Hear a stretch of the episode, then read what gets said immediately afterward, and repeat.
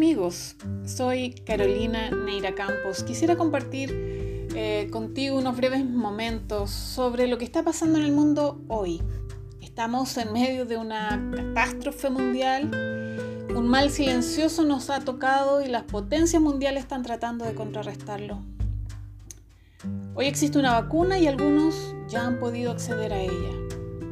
Y no me refiero al COVID, me refiero al mal de la desesperanza, cuyo desenlace incluso ha sido para algunos fatal. Si creemos que los males del hombre son las guerras y los conflictos entre nosotros, estamos equivocados. Santiago escribe y lo deja claro. Las guerras, las peleas y los males que vemos fuera de nosotros vienen precisamente de los males que están dentro de nosotros nuestras malas pasiones, nuestras envidias, no solo nos perturban a nosotros mismos, sino a todo lo que nos rodea. Santiago dice que estos males internos incluso matan, y así lo creo. Muchas veces hemos matado relaciones, matado ilusiones por causa de lo que hay en nuestros corazones. Hoy los quiero invitar a reflexionar sobre la desesperanza mal que se ha alojado en muchos corazones, no solo en medio de esta pandemia, sino desde siempre. Fui al diccionario para ver lo que significaba y dice que es el estado de ánimo del que no tiene esperanza o la ha perdido. Y bueno, esto me llevó a buscar lo que significa esperanza. Y es confianza de lograr una cosa o de que se realice algo que se desea. Pero el mal que hay en nosotros ha perdido toda esa confianza, ya no quiere esperar, no ve luz al final del túnel, todo lo ve negro, oscuro y sin salida. Me encanta la definición en hebreo. El vocablo que se utiliza mayormente en el Antiguo Testamento es tikva, que se traduce como cuerda. También se usa makhase, que significa refugio. Hoy, y quizás desde hace ya un tiempo estás perdiendo las esperanzas, estás a la deriva, sin amarre firme y sin una guarida donde protegerte. Pablo dice que su ministerio era anunciar que hay esperanza. Eso que estuvo oculto a los ojos de muchos, él lo estaba revelando.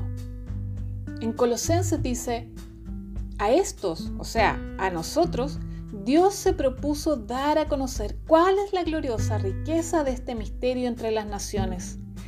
Cristo en nosotros, la esperanza de gloria. No nos sirve saber que existe una vacuna. No nos sirve tener la vacuna en nuestro velador. Solo Cristo en nosotros es la esperanza de gloria. Vivir una vida sin Cristo es una vida sin esperanza, sin amarre, sin refugio. Cuando tenemos esperanza es porque algo no tenemos, pero sabemos que llegará. Una vida sin Cristo es no tener nada, ni siquiera la expectación de que algo bueno llegará. Acompáñame a ver tres síntomas de la desesperanza. En primer lugar, la desesperanza nos desorienta. Cuando Pablo estaba en medio de la tormenta, no veían ni el sol ni las estrellas por varios días y ya habían perdido toda esperanza. Y lo único que los ayudaba a mantener la orientación ya no estaba. La desesperanza muchas veces nos ha llevado a tocar puertas falsas, puertas incluso de muerte. Rebeca en su desesperanza dijo, ¿para qué quiero la vida? Salomón no podía más con lo que veía a su alrededor y aborreció la vida y se alegró por los que ya no vivían. Pablo dice que podemos estar atribulados en todo, pueden haber muchos problemas a nuestro alrededor, pero nunca abatidos. Podemos estar desconcertados, perplejos, confundidos, pero nunca desesperados. Y aquí cuando dice desesperados dice completamente perdidos. Nunca estaremos completamente perdidos, nunca estaremos completamente desorientados. En segundo lugar, la desesperanza nos vuelve frágiles e inseguros. Isaías, dice, te olvidaste del Dios de tu salvación. Podrías sembrar, podrías hacer eh, lo que quisieras, preocuparte de sembrar un día, de hacer florecer el día siguiente, pero en el día del dolor y de la enfermedad incurable, la cosecha se malogrará. Otra versión dice, en el día de la desesperanza, la cosecha se malogrará. Todo por habernos olvidado del Dios de nuestra salvación. No tener a Cristo en nosotros nos hace inútiles y frágiles porque aunque en nuestra vida nos esforcemos por hacer las cosas bien, en el día de la desesperanza todo se echará a perder. En tercer lugar, la desesperanza nos vuelve insensibles. No tenemos esperanza, no creemos en un mañana, no tenemos nada que ofrecerle a quienes nos rodean. No tenemos remedio para sus preocupaciones o carencias. Creemos que así como nosotros no esperamos en nada, ellos tampoco podrán esperar en nada. Sin embargo, cuando Jesús está en nosotros, cuando nosotros creemos en Él, cuando podemos esperar en Él, podemos también ver sus ojos y ver la sensibilidad que tiene por buscarnos, por amarnos a pesar de nosotros mismos. Y esta sensibilidad vuelve a nosotros y podemos ver a nuestro prójimo con los ojos de Jesús. Esperar en Dios es esperar en su carácter, en su fidelidad, en su amor, esperar eh, en su carácter inmutable, que no cambia. Él es nuestra roca de la eternidad. Su esperanza no nos defrauda. Eso es nuestra esperanza de gloria. En Ezequiel dice, Luego me dijo, Hijo de hombre, estos huesos son el pueblo de Israel. Ellos andan diciendo, nuestros huesos se han secado, ya no tenemos esperanza. Estamos perdidos.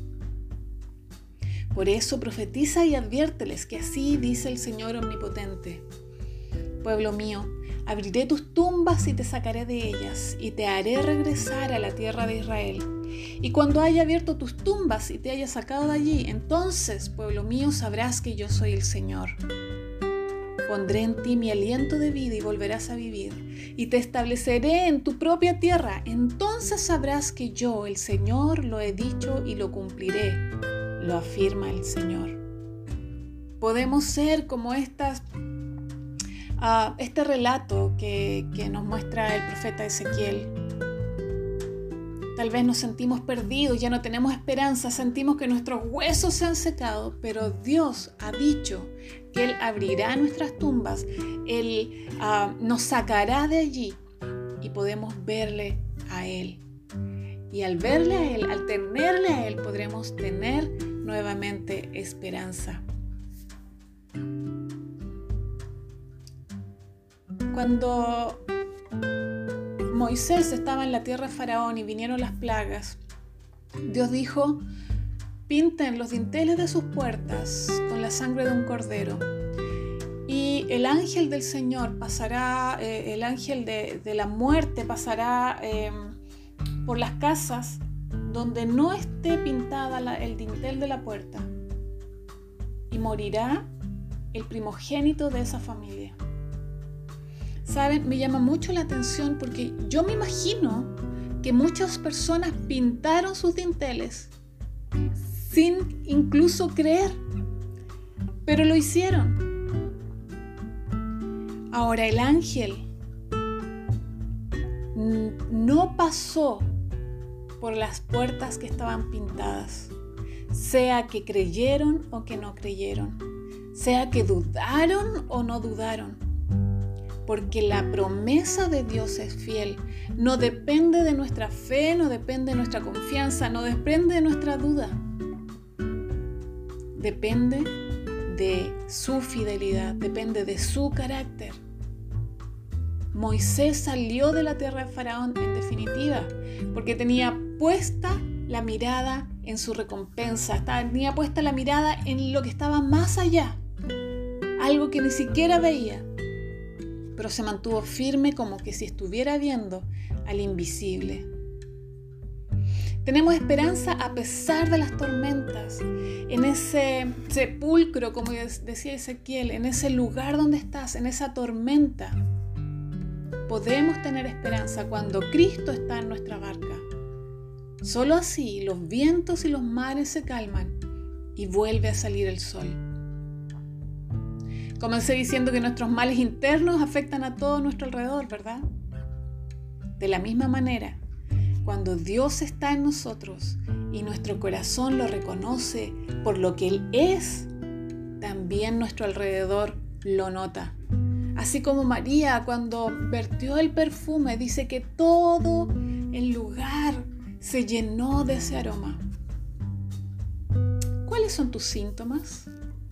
¿Desorientación, fragilidad, inseguridad o te has vuelto insensible? Hay una vacuna y esta vacuna es la solución para este mal. Hay una esperanza.